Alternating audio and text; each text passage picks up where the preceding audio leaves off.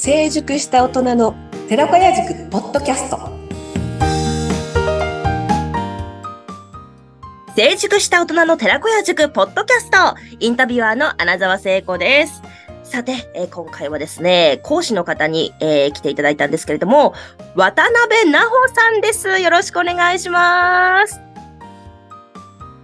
はい、渡辺奈穂です。よろしくお願いします。はい、早速、こう、自己紹介の方を、はい、なんかどんなことをやってるかとか聞きたいです。よろしくお願いします。よろしくお願いします。私は沖縄で演劇講師をしておりまして、はい。えー子供たちに演劇教室をやっていったり、またあの、演劇の中でも専門が即興演劇、インプロというものをやっていまして、はい。はい。で、そのインプロを使ったワークショップとかセミナーとか、講座みたいなものを、えー大人向けにしたり、まあ、自分で、えー企画してやったり、あとはこの来てくださいって言われてそこに行って、そこのご都合に合わせて内容を考えてやったり、とというようなことをしております。はい。はい。まあ、インプロ懐かしい。なんか私、あの、今はこうやってラジオのインタビュアーとか、あとはナレーターとかやってるんですけれども、昔はあの声優アーティストを目指していまして、そういう演劇とか、はい、あの、インプロとかもちょっとだけ、あの、経験がありまして、懐かしいと思いながら、はい、今日お話しするの楽しみにしておりました。そうでしたか。ははい。もうインプロよも、なんかすごい。世界ですよね。こう台本が全くなく、もうその場で作り上げるっていう。うん。なんかあの、紙を引いて、そうですね。どんどん作り上げるというのをやったこう経験はあるんですけれども。なんかインプロにも結構インプ種類が、ロもね、あの、ショーとして、はい。うん、そうですね。あの、プロというのは、まあ、即興の演劇で、まあ、お客様に見せる、ショー、パフォーマンスとしてやるっていう人と、あと、うーん、ワークショップなどに参加して、ちょっと自分を耕すじゃないですけどね、そんな風にしてやる。特に、あの、人の前に立つことはあまり考えてないんだけれどもっていう関わり方の人といると思うんですね。うん。で、私はその出る方、まあ自分がパフォーマンスする方と、あと、まあ、まあ自分も習いに行ったりはしますけれども、はい。教える方っていうのをやっています。うん。なんかその、こう、その道を目指されたこうきっかけと言いましょうか。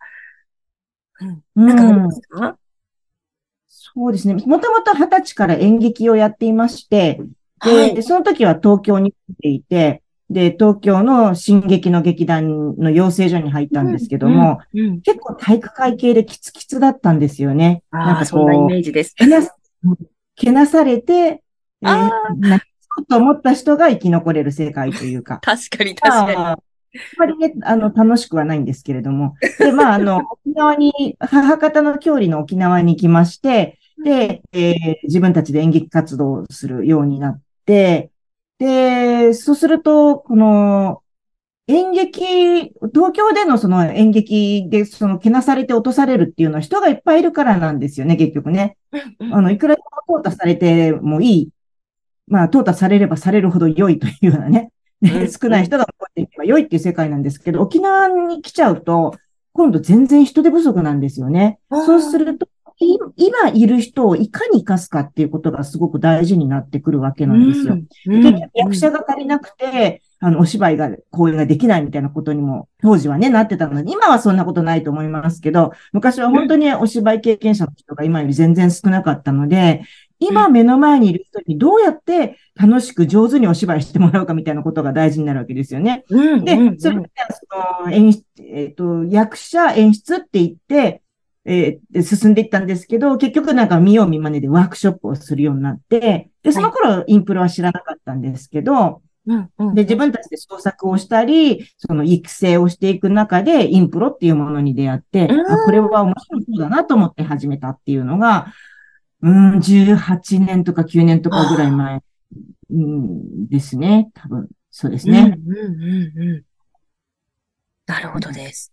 えそれなんて言うんでしょう、こう、こう演劇とか、まあそういう、こう表現する世界で、こう渡辺さんが思う、なんて言うんでしょう、こう、魅力だかどういうところに取り憑かれてじゃないですけれども、うん。なんかどういったところが、こう一番の魅力と感じますか？えっと、インプロがですか？あ、なんか、インプロでも演劇でも。うん、そうですね。あの、もともと私ね、その、劇団の養成所に行ってたので、なんか、その、おプロとしてやることに意味があるみたいなね、こう、若い時はそういうふうに思ってたわけですよ。うんうん、で、こう、社会教育とかに演劇使うなんて、ちょっとダッセーと思ってたんですよね。お おそらく。ね。で、えっ、と、一般の人向けに演劇をするようになって、うんうん。あの、そうすると、その、演劇に興味があるというよりは、ちょっと自分探しに興味があるとか、うんあの興味はあるけど、劇団に入るほどではないとかっていううん人たちとお芝居をしていく中で、えーその人たちが、の人生とか生活がちょっとずつ変わっていくわけですね。新しい自分に出会うことによって、ちょっと一歩踏み出せて、人と関われて、例えばその、い一度も喧嘩したことのなかった旦那さんに思い切って自分の気持ちを言って、はいはいそこはい。で、なんかその、わだかまりが解けたりだったとか、うんそういうことがある。で、それはその思い切って新しい自分をイメージして一歩踏み出せた結果なわけなんですよね。なるほど、なるほど。だから演劇をする人だけのものではないなと、演劇は。生きている人すべてにとって良いものだなっていうか、使い勝手の良いものだなっていうのかな。うんなんか音楽がね、人生を豊かにするように演劇は人生を豊かにするってこと。うんうん。確かに確かに。うんなんかその自分をこう、なんか我慢していたものをこう解放する力が、うん、なんかつく気がしますね。もしくは自分が普段使ってないところですよね。ああ、うんうんうん。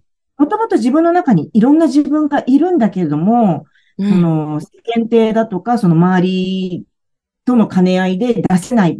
うん。例えば昔だったら女の子は女の子らしくだったりとかうんね、うん。はい。子供は子供らしくとか、まあそういうことで、ここう、本当はこう思ってんだけど出さないように、出すと叩かれちゃうから出さないみたいな感じなのが、ああ、出していいんだっていうか、これも私なんだ、みたいな。うんうんうん。いいんだっていうふうにね、自分の可能性を広げていけるんじゃないかなということですね。うんうんうん。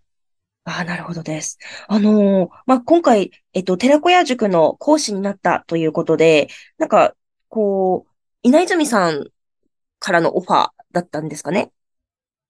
そうですね。稲泉さんから連絡をいただきまして、ちょうど1年ぐらい前だったと思うんですけど、うんうんうん。稲泉さんがそのインプロに興味があって、やりたいとご自分で思ってらして。